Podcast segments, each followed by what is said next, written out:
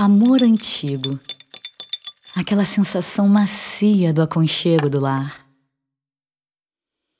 Um cheiro de café forte na leiteira. Um pão francês de casca grossa e crocante. A manteiga, semi-derretida, provinda daquela velha vaca muito criada no fundo do quintal.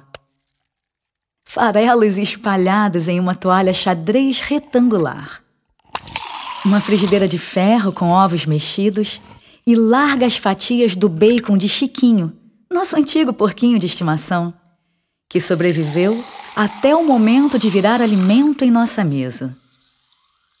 Um calor no abraço, um certo medo e remanso, como rede ao embalar no vento forte.